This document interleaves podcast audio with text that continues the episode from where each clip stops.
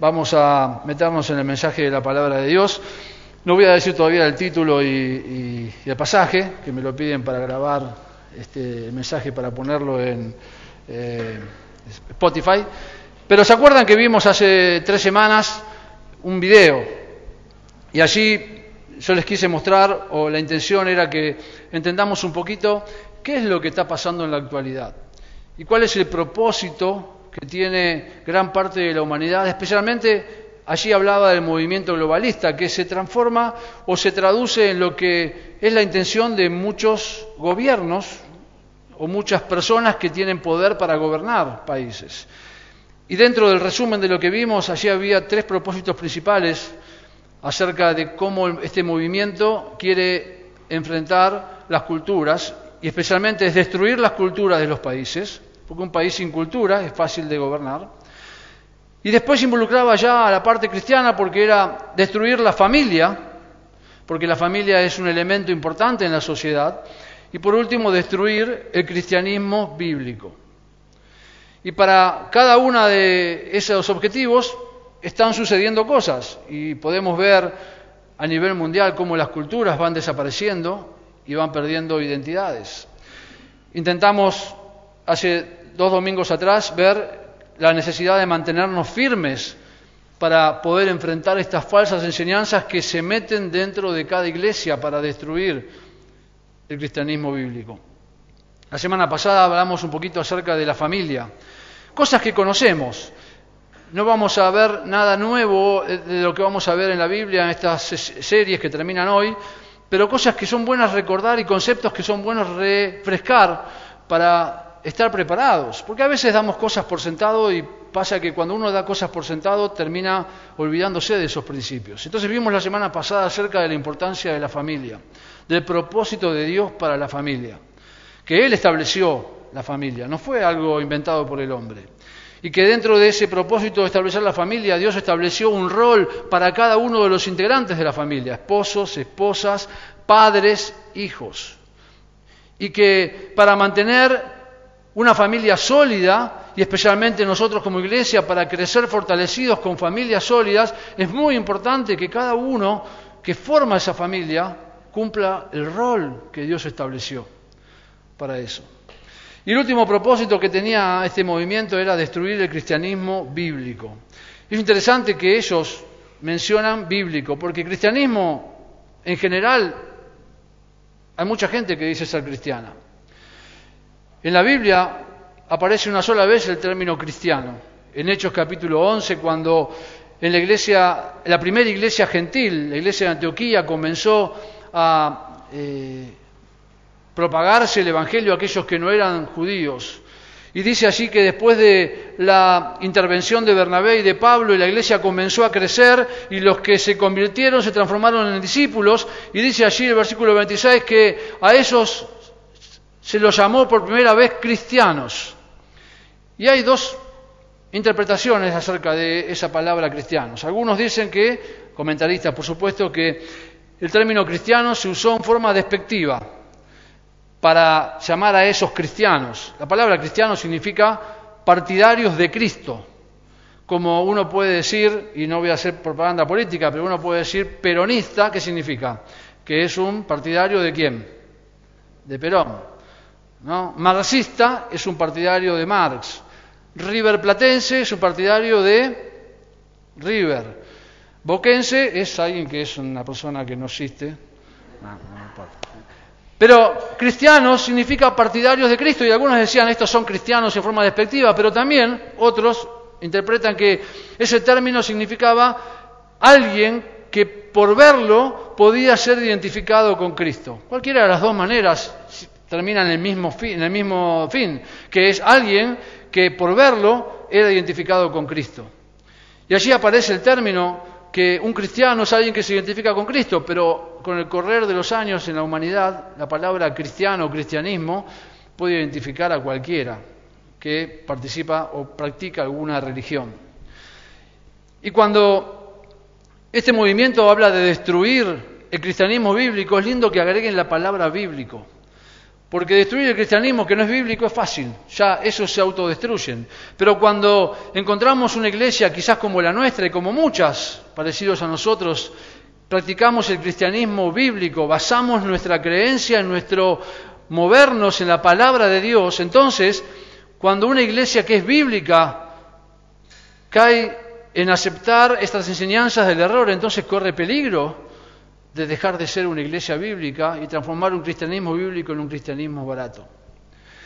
Y hoy quiero que enfoquemos un poquito en la importancia de ver cómo seguir siendo nosotros una iglesia bíblica, de cómo podemos seguir creciendo y desarrollando esta iglesia a través de mantener un buen conocimiento y base en la palabra de Dios. Vamos a ver hoy entonces un capítulo que ya conocemos, en Santiago, capítulo 1, versículo 19 en adelante, 16 en adelante, y vamos a intentar hoy entender cómo seguir creciendo y fortaleciendo nuestro cristianismo bíblico. Si yo tuviera que, no sé, alguien, alguien de aquí junto conmigo ha estado haciendo alguna dieta en el último tiempo. Muy bien, somos pocos, pero muy bien. no se nota, ¿eh? Pero, muy bien. Bueno, y los que hemos hecho dieta o alguna vez has tenido que hacer dieta, sabés lo difícil que es. Pero para hacer una dieta, ¿qué tenés que hacer en primer lugar? Tomar la decisión de hacer la dieta. Pero después sentarte o ir a un nutricionista y que te haga una lista de cuáles son las cosas que primeramente tenés que dejar de comer.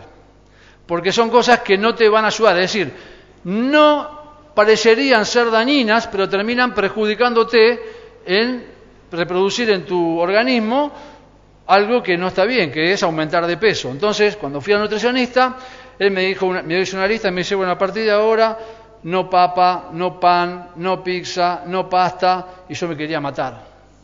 Porque todas las cosas ricas, no frito, no almidones, y yo digo, pero ¿qué como? Pasto. Y después te dio la lista de lo que sí puedes comer, verduras, asco, ¿no? Eh, una vez por semana este, podías comer algo de harinas, pero mezclado, nunca mezclar carnes y pastas, sino harinas, sino tenías que ir poniendo verduras y carne, pastas y verduras, y así. Entonces, y después tener la disciplina de cumplir con esos alimentos. Comer un desayuno liviano, después una colación a mitad de mañana, después el almuerzo, no repitiendo porciones, una sola porción, y vos terminabas el plato y le pasabas el dedo porque decías quiero más. Pero al final el resultado se ve, porque los kilos comienzan a bajar. Y entonces el seguir una dieta, el comer alimentos que son bajos en calorías y son sanos, produce que uno crezca con un organismo más fuerte y mejor cuidado. ¿Se acuerdan Daniel y sus amigos allí en Daniel capítulo 1, cuando decidieron no contaminarse con la comida del rey? Ellos comieron verduras y eran más fuertes que aquellos que comían el cerdo, el pollo y todo lo que el rey tenía. Pero cuando no hacemos eso de seguir una calidad de alimentos que nos van a ayudar y empezamos a comer McDonald's todos los días, mostaza todos los días, frito todos los días, ¿cuál es la consecuencia? Nuestro cuerpo empieza a sufrirlas, ¿no? Empezamos a engordar, los valores de nuestros análisis comienzan a dispararse, el colesterol, pum, para arriba, la glucemia, pum, para arriba, este, la presión, pum, para arriba, y entonces trae consecuencias. Entonces, si el motivo de buscar hacer una dieta o comer en forma sana tiene como propósito tener un estado de salud físico bueno y sano, lo mismo sucede cuando lo llevamos al plano de lo espiritual. Si yo te preguntara esta mañana cuál fue tu alimento esta semana en lo espiritual, ¿fue un alimento sano? ¿Has comido en lo espiritual alimentos que te fortalecieron calóricamente y que te han dado un buen estado de salud? ¿O esta semana solo comiste basura espiritual? ¿O no comiste? Que no comer también trae un perjuicio. Por lo que comiste espiritualmente podríamos entender cuál es el estado que hoy tendrías no sé si esto decirlo porque está grabado, pero bueno, me voy a tratar de no dar nombres, pero mientras estuve allí en, los Estados Unidos, una de las cosas que me causó totalmente asombro, ya lo habíamos visto en otros años que viajamos, pero esta vez al estar más tiempo tuve más contacto con personas, pero una de las cosas que sobresale de la mayoría de la sociedad allí, por lo menos en, en las ciudades donde estuve, es ver a la gente totalmente obesa.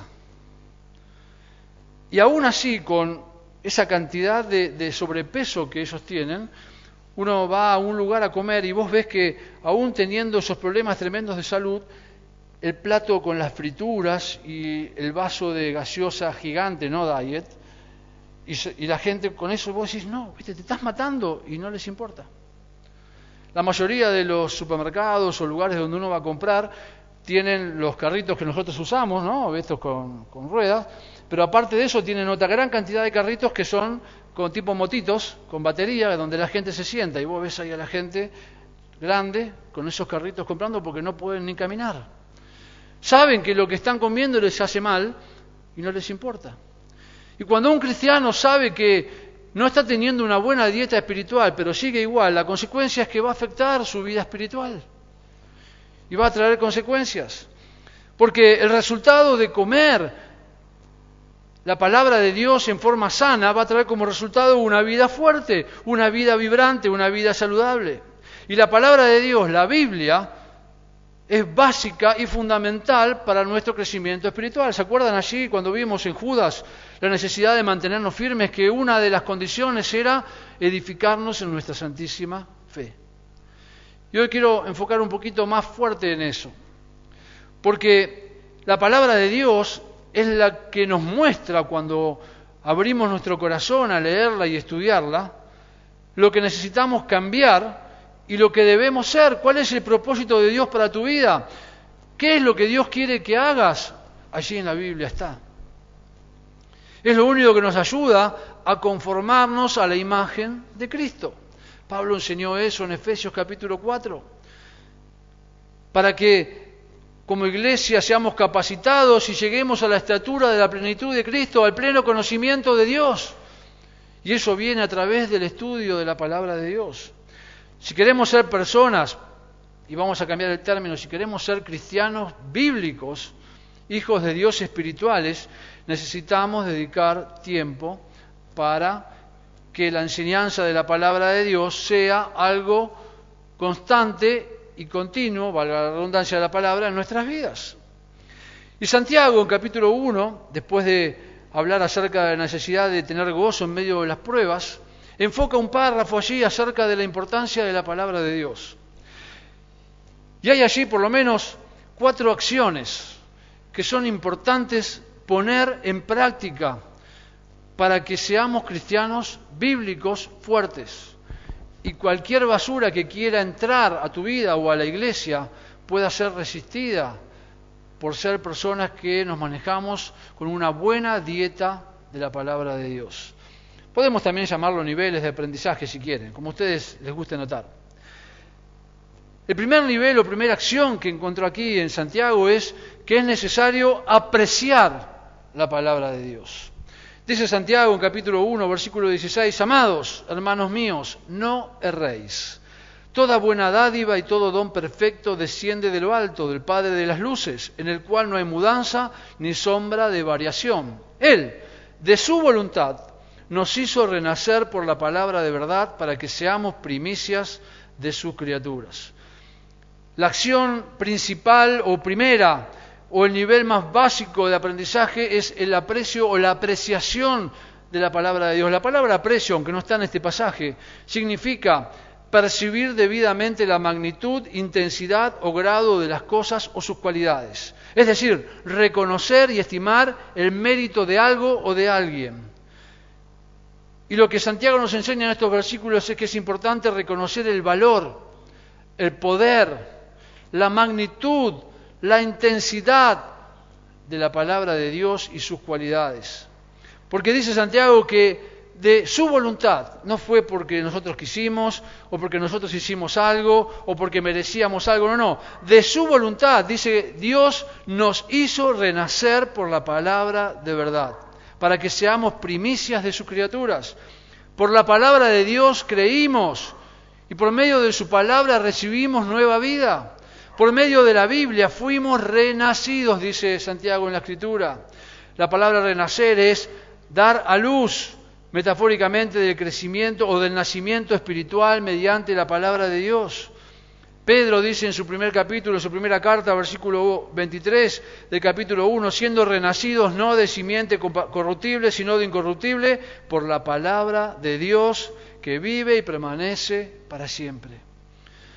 Y hermanos, una de las acciones básicas para ser cristianos bíblicos es darle a la Biblia el valor, el aprecio que la Biblia se merece.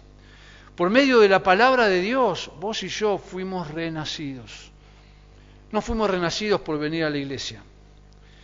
No fuimos renacidos por leer un libro.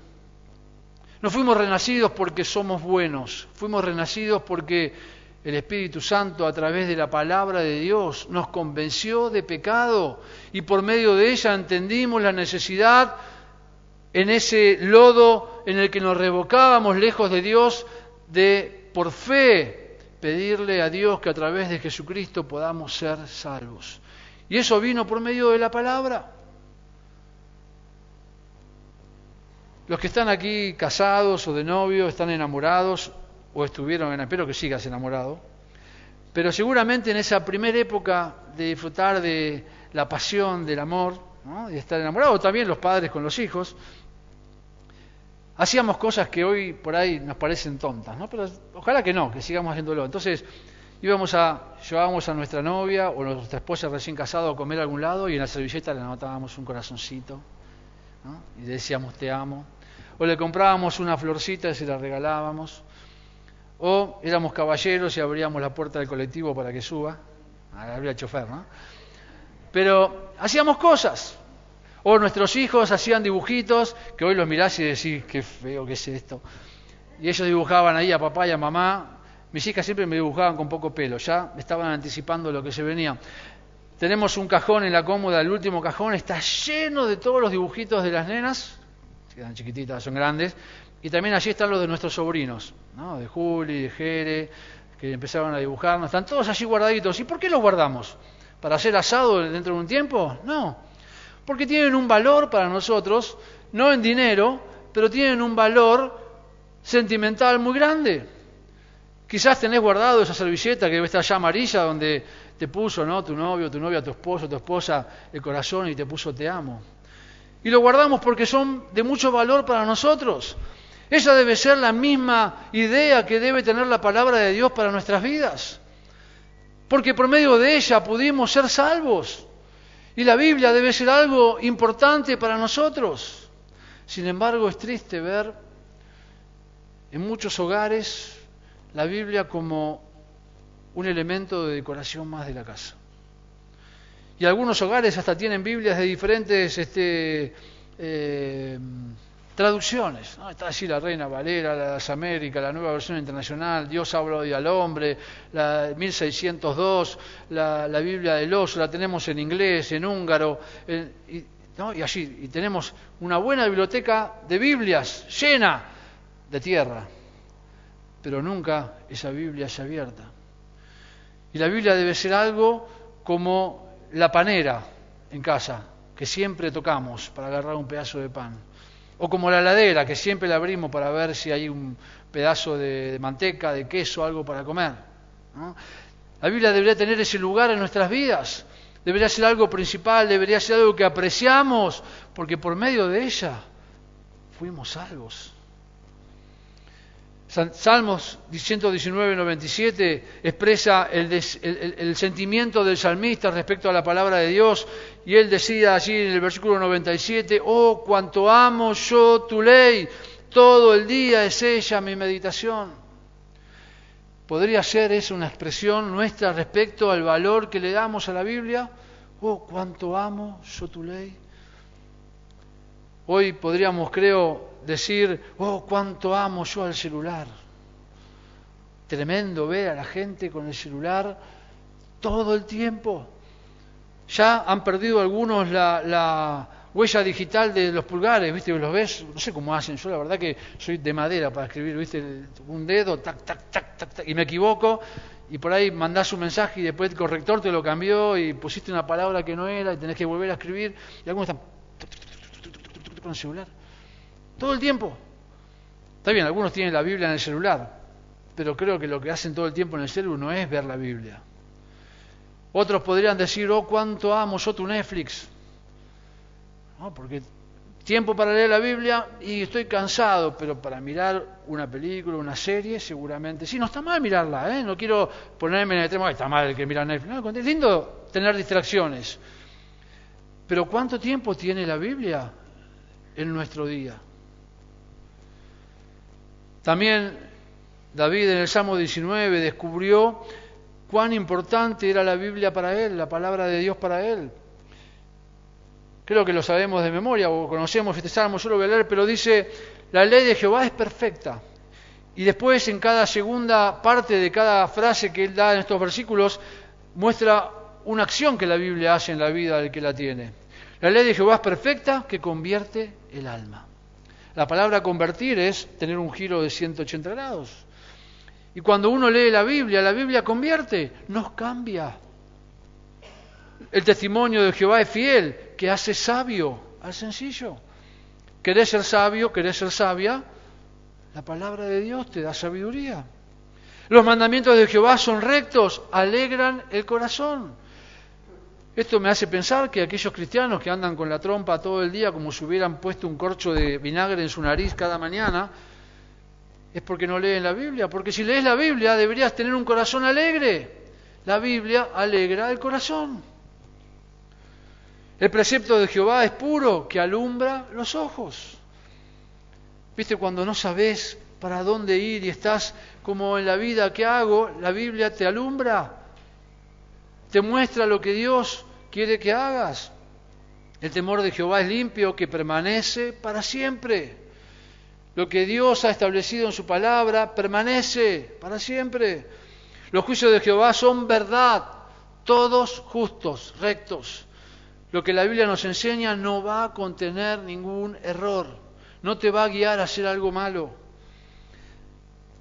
Deseable son más que el oro y mucho más que oro afinado y dulces más que la miel y que la que destila del panal la Biblia tiene mucho más valor que lo que humanamente hoy podrías encontrar como, algo de, de valor. Más que el dólar, más que el oro. Y la Biblia trae mucho más placer que cualquier... La miel era algo muy rico en ese momento. Es como si hoy diría que este, un asado con papas fritas. Es mucho mejor la Biblia que eso. Tu siervo es además amonestado con ellos. La Biblia nos amonesta nos enfrenta con lo que somos, vamos a ver un poquito más después acerca de eso, y en guardarlos a los mandamientos de Dios hay grande galardón, hay una gran recompensa cuando estamos dispuestos a guardar la Biblia. Si no valoramos, si no apreciamos la palabra de Dios, no vamos a poder mantener firme un cristianismo bíblico. Entonces, la primera acción o el primer nivel que necesitamos tener en cuenta para ser cristianos bíblicos y que no nos saquen de esa posición es apreciar la palabra de Dios. Así como guardamos eso que tiene un valor tremendo sentimental, así debemos guardar la Biblia. ¿Vamos bien hasta acá? ¿Se entiende este punto? Perfecto. Pasamos entonces a la segunda acción o al segundo nivel. No solamente necesitamos apreciar la palabra de Dios, sino que también necesitamos atender la palabra de Dios. Prestar atención, dice el versículo 19, por esto mis amados hermanos, todo hombre sea pronto para oír, tardo para hablar, tardo para irarse, porque la ira del hombre no obra la justicia de Dios. Los versículos 19 y 20 de Santiago instruyen a aquellos a los cuales fue dirigida esta carta a prestar atención, a escuchar la palabra de Dios.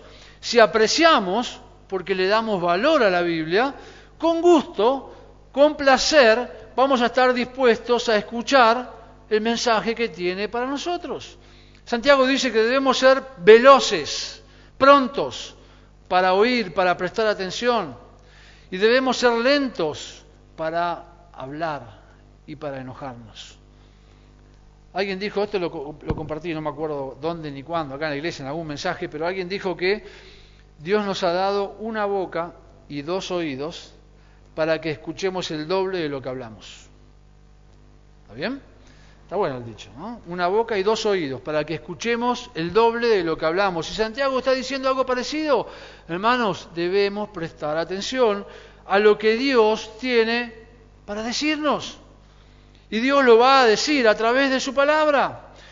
Por eso debe haber una necesidad diaria de escuchar lo que la Biblia nos dice o nos enseña y no lo que nosotros opinamos, o lo que el pastor opina, o lo que el buen escritor de libros de carácter cristiano opina en sus libros, lo que Dios opina a través de su palabra.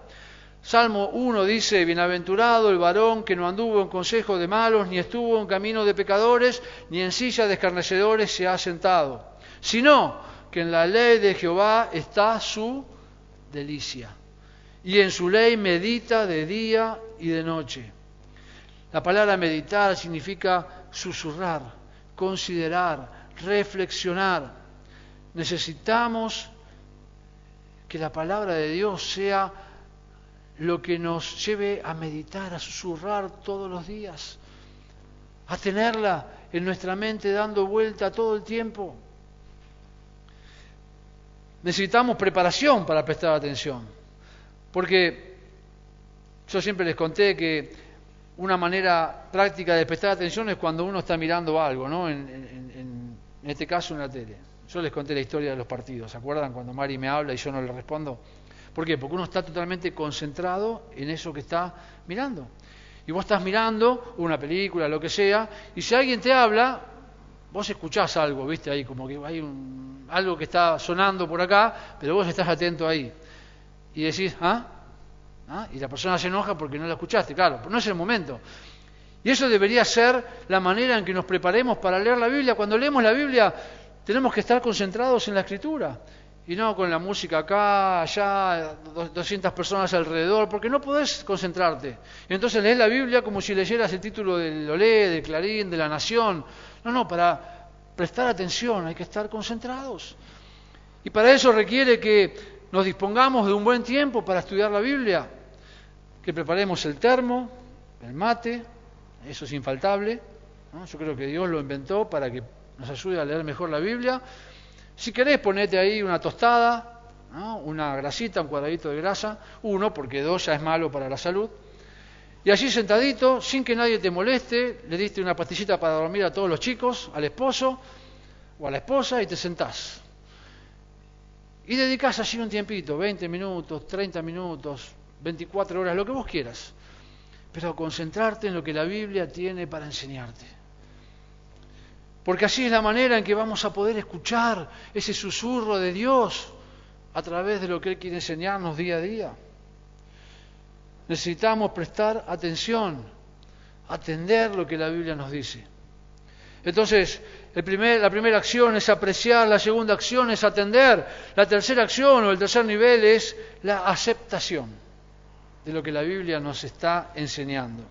Por lo cual, dice Santiago en versículo 21, desechando toda inmundicia y abundancia de malicia, recibid con mansedumbre la palabra implantada, la cual puede salvar vuestras almas. Santiago avanza ya a un nivel o a una acción más difícil de poner en práctica, porque ahora nos ha enseñado que la palabra tiene que ser apreciada porque tiene un valor importante en nuestras vidas. Por medio de ella fuimos salvos. Después nos dice, ojo, para poder apreciarla, si apreciamos la Biblia y para poder saber lo que Dios quiere enseñarnos, tenemos que atender la Biblia. Pero ahora que estamos apreciando y atendiendo, tenemos que recibir lo que Dios nos da. Tenemos que aceptar lo que Dios nos enseña. Y muchas veces, yo te diría la mayoría de las veces, lo que la Biblia nos muestra es lo pecadores que somos. Y a nadie de los que estamos aquí en esta mañana creo que nos gusta que alguien nos venga a mostrar algo que estamos haciendo mal, ¿verdad? La primera reacción cuando alguien te viene a decir esto está haciendo mal es justificar. No, bueno, pero... Y la Biblia, Dios a través de su palabra, todo el tiempo está mostrándonos lo que tenemos que cambiar también nos, anima a seguir fortaleciendo aquellos que estamos haciendo bien. Y la palabra recibir que usa Santiago en este versículo es dar la bienvenida o abrazar la verdad que se descubre. Recibir implica sumisión a las demandas de la palabra de Dios, aceptar sus enseñanzas como verdaderas. Leías un poquito el Salmo 19 y allí David decía, tus siervos además amonestado con ellos. La palabra de Dios nos amonesta, nos advierte, nos exhorta, nos reprende. Cuando vamos a la Biblia, porque queremos atender lo que ella nos, tiene que enseñar, tenemos que estar dispuestos a desechar aquello que Dios nos enseña que tenemos que dejar. Dice Santiago que hay que desechar la inmundicia, la impureza moral y la abundancia de, maldicia, de malicia, la maldad. Debemos despojar nuestro corazón de todo pecado conocido y debemos estar dispuestos a ser flexibles para cambiar lo que la palabra de Dios nos está enseñando que debemos cambiar. Necesito ahora un poco de su ayuda. Vamos a hacer un mensaje interactivo, participativo. Lo que sí te pido que hablen fuerte porque soy sordo o alguien me traduzca si escuchan. Los que están acá adelante si escuchan. Pero quiero que me ayuden a pensar un poquito. Por ejemplo, cuando miramos en la Biblia, ¿cuáles serían algunas cosas que Dios nos podría pedir que cambiemos? Por ejemplo, que tengamos gozo en medio de las pruebas, ¿no? Santiago 1. Cuando vienen las pruebas nos quejamos, nos ponemos mal, pero la Biblia nos enseña que tenemos que tener gozo. Entonces debemos cambiar el enojo por gozo. ¿Qué otra cosa la Biblia nos enseña que deberíamos cambiar en nuestras vidas? El carácter. ¿no? Debemos hacer todo honestamente. Debemos hacer todo para la gloria de Dios. ¿Qué otra cosa más la Biblia nos enseñaría que podríamos cambiar? ¿Eh? Airaos, pero no pequéis. ¿Cuándo pecamos con el enojo? Cuando tomamos decisiones enojados y metemos la pata hasta acá arriba. Decimos cosas que no debemos decir. Santiago después enseña acerca del miembro que está ahí debajo en nuestra boca, debajo de la dentadura, que es un fuego que puede prender un bosque y no se puede apagar. Entonces, bien, no enojarse, sí enojarse, pero no pecar cuando nos enojamos. Excelente. ¿Qué otra cosa más? ¿Nada más?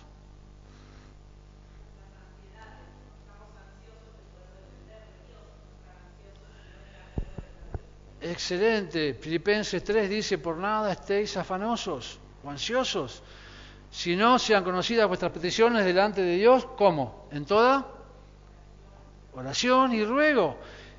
Y cuando hacemos eso, dice, y la paz de Dios, que sobrepasa todo entendimiento, guardará vuestros corazones y vuestros pensamientos en Cristo Jesús. Entonces, no estar ansiosos. Es un versículo que estoy aplicando en este último tiempo, junto a Fabi también, me imagino, aquellos que nos hemos quedado sin trabajo, donde cada mañana hay que renovar esta, este pensamiento. Señor, no quiero preocuparme. Vos prometiste, vos sos fiel. Acá está mi ansiedad. Todos los días. Cuando nos ponemos ansiosos, ¿qué hacemos? Lo que Dios no quiere que hagamos. Lo que hizo Abraham con Ismael. Dios prometió que le iba a dar un hijo, él no esperó a Dios. Él dijo, ah, yo lo voy a hacer. Entonces tuvo un hijo con la sierva de Sara y no era, no era el plan de Dios Ismael. Era Isaac, ¿verdad? Buenísimo. ¿Qué otra cosa más la Biblia nos pide que nos enseña que debemos cambiar?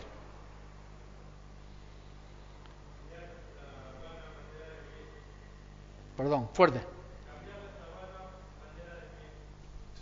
¿Ah? Excelente. Acerca de mentir, ¿dice algo la Biblia? ¿Qué dice? Que hagamos mentiras piadosas. No mintáis. Desechando la mentira, hablad como verdad con cada uno. Entonces, cuando alguien te dice, ¿hiciste esto? Sí. Y sufrir las consecuencias hacerse responsable de sus actos. Acerca de este, robar, ¿dice algo la Biblia? No tenemos que hurtar. Acerca de maldecir, ¿dice algo la Biblia? Que lo que sale de nuestra boca sea para edificación. Y podríamos seguir enumerando, ¿verdad? Acerca del amor, dice algo la Biblia, tenemos que amar a los que nos llevamos bien. Tenemos que amar a todos. Y aún más a nuestros enemigos. Si nos pegan en la derecha, ¿qué hay que poner? La izquierda. Si nos sacan la capa, tenemos que darle las botas. No, dice eso el Evangelio, pero tenemos que darle el otro. Acerca de irritarnos, Dios dice que tenemos que ser, personas que se irritan no tenemos que ser mansos. Como Él, tenemos que ser mansos. Yo agregaría, no está en la Biblia, ¿no? Dios nos enseña a ser mansos, pero no gansos. Entonces, la mansedumbre es una característica. Acerca de andar en el Espíritu, ¿nos enseña algo la Biblia? Acerca de satisfacer los deseos de la carne, ¿nos enseña algo la Biblia? y podríamos enumerar, ¿no? Y todo eso es lo que la palabra de Dios nos enseña acerca de las cosas que debemos cambiar. Y cuando leemos la Biblia y vemos eso, necesitamos entonces aceptar lo que Dios nos dice. Y muchas veces, y te diría la mayoría de las veces, no te va a gustar, no nos va a gustar que la Biblia nos enfrente con lo que somos. Pero para eso está la palabra de Dios, para que a través de la Biblia podamos aceptar la enseñanza de la palabra de Dios y cambiar. Entonces, la primera acción que debemos poner en práctica para ser cristianos bíblicos es apreciar, darle el valor a la Biblia que se merece. La segunda acción es atender, prestar atención. La tercera acción es aceptar recibir lo que la Biblia tiene para enseñarnos. Y la última acción, versículo 22, es la acción, para la redundancia. Es el poner en práctica. Dice Santiago, versículo 22, pero ya apreciás, ya atendés, ya aceptás, ahora quizás en nivel más difícil, pero ser hacedores de la palabra. Y no tan solamente oidores, engañándoos a vosotros. Porque si alguno es oidor de la palabra, pero no hacedor de ella, este es semejante al hombre que, considera, que se considera en un espejo su rostro natural, porque él se considera a sí mismo y se va y luego olvida como era. Mas el que mira atentamente en la perfecta ley, la ley de la libertad, y persevera en ella, no siendo oidor olvidadizo, sino hacedor de la obra, este será bienaventurado en lo que hace. Perdón. Ahora sí. El versículo 22 muestra el nivel más alto, la acción más alta de el aprendizaje de poder ser un cristiano bíblico. Necesitamos hacer lo que la palabra nos, nos enseña. Hacedores es alguien que guarda, que obedece.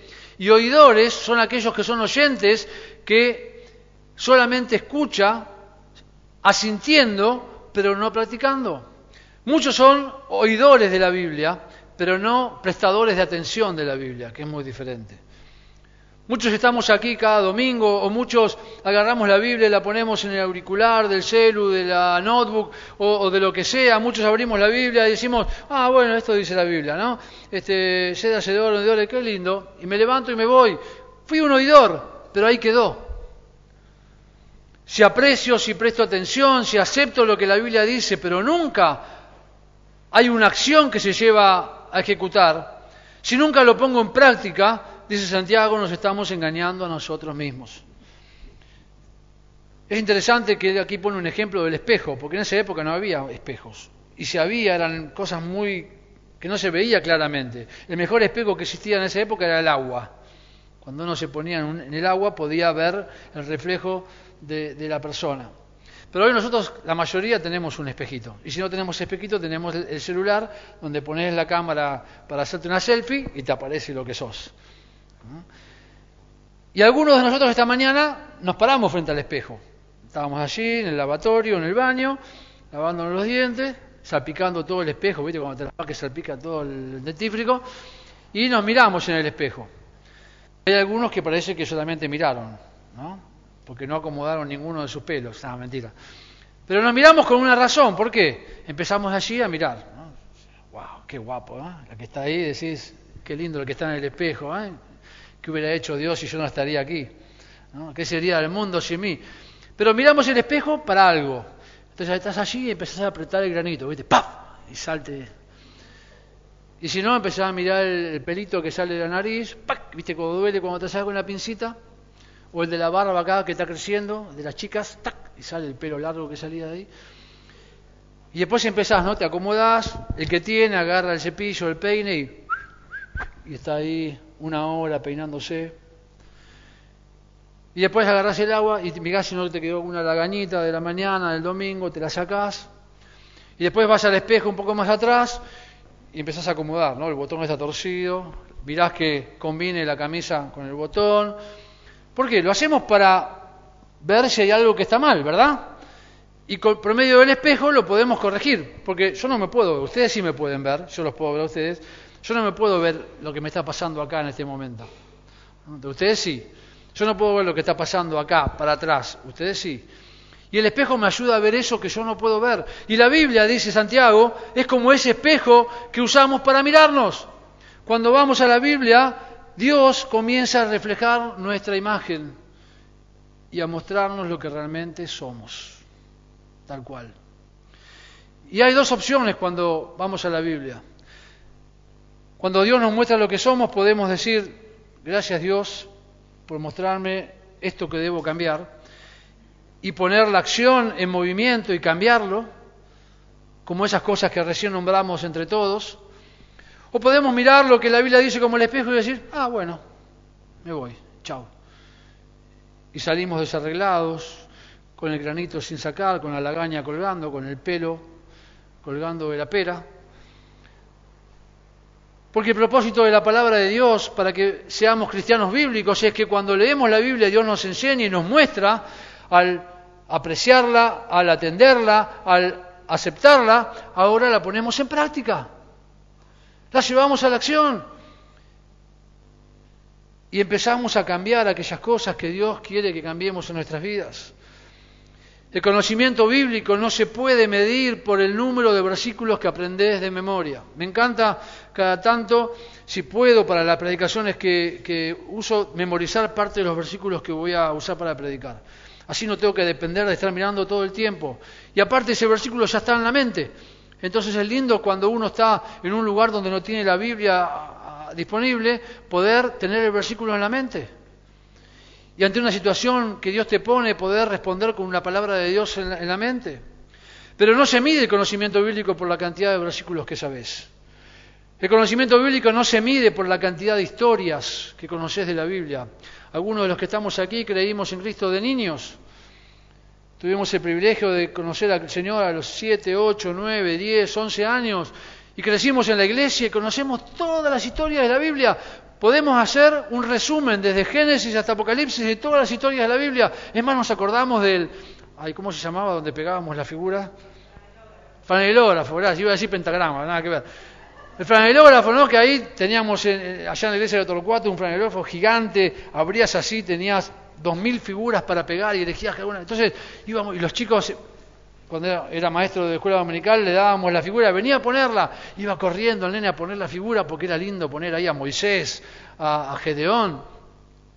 Y conocemos las historias de la Biblia, pero el conocimiento bíblico no se mide por la cantidad de historias que conoces.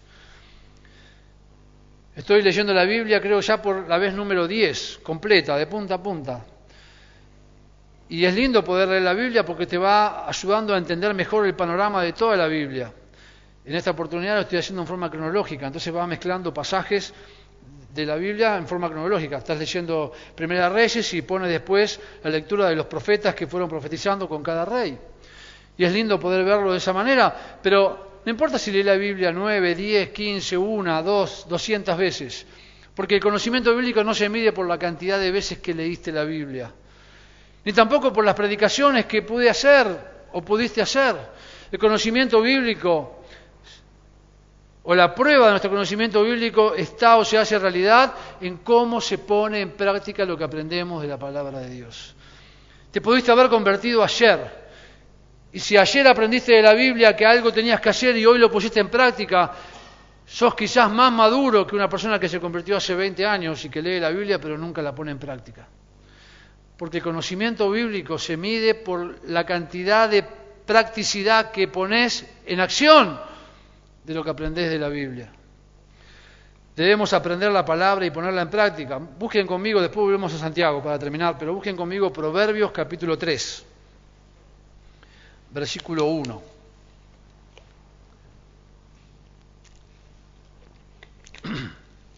Proverbios capítulo 3, versículo 1.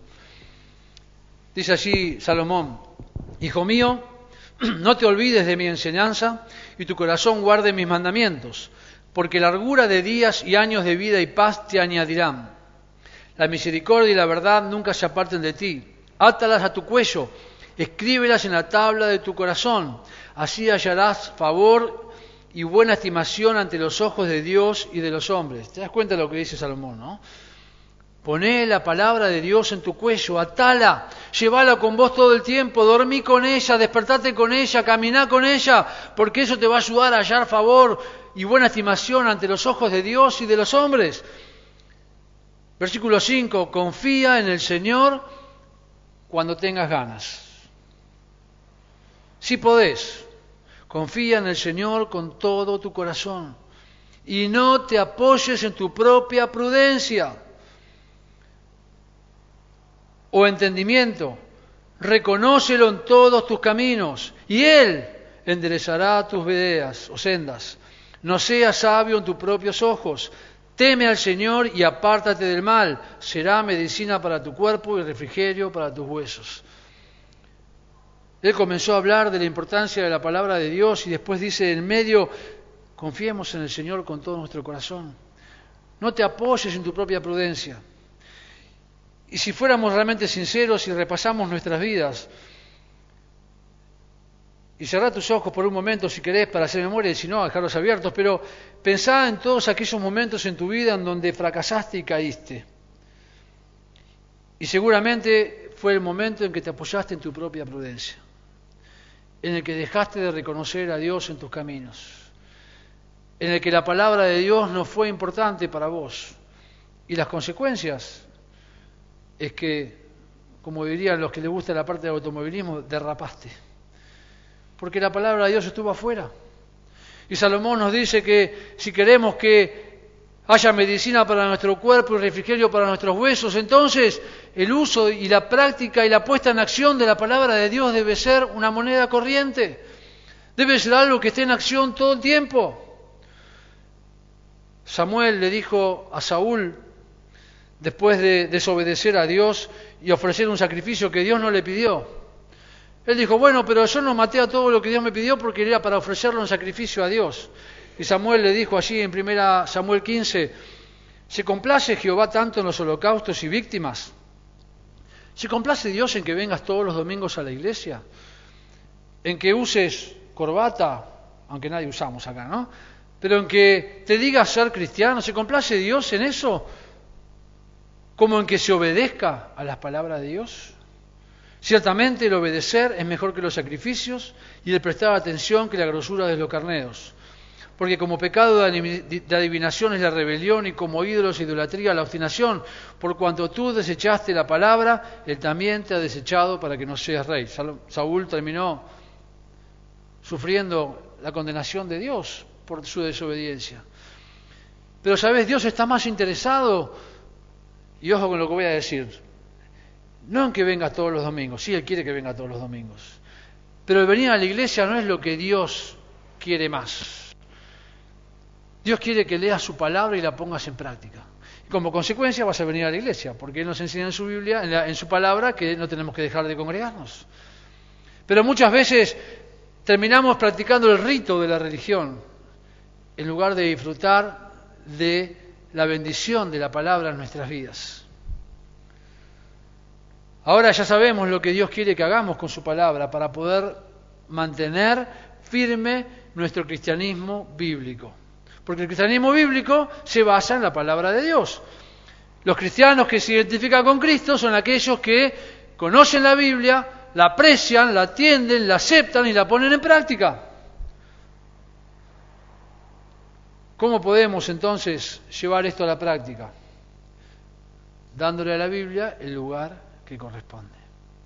Ponela como algo fuerte en tu vida. ¿Se acuerdan lo que enseñó Josué en capítulo 1, versículo que muchas veces mandamos por WhatsApp? Vamos allá, Josué capítulo 1, alguien que lo lea, versículos 7 y 8. Josué 1, 7 y 8. El que lo encuentra primero,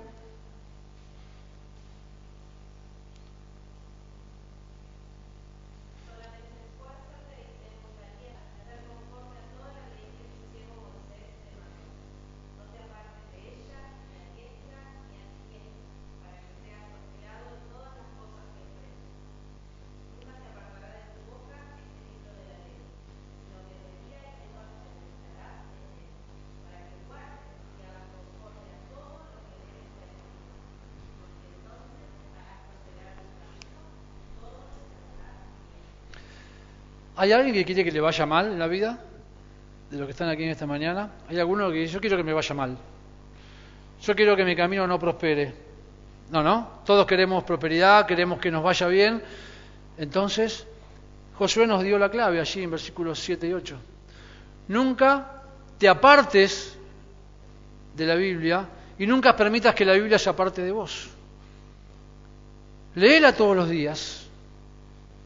Presta atención todos los días. Aprende lo que Dios quiere enseñarte todos los días. Y después, cuando te miraste en el espejo de lo que la Biblia te mostró, poné en acción y comenzá a practicar lo que Dios te mostró allí.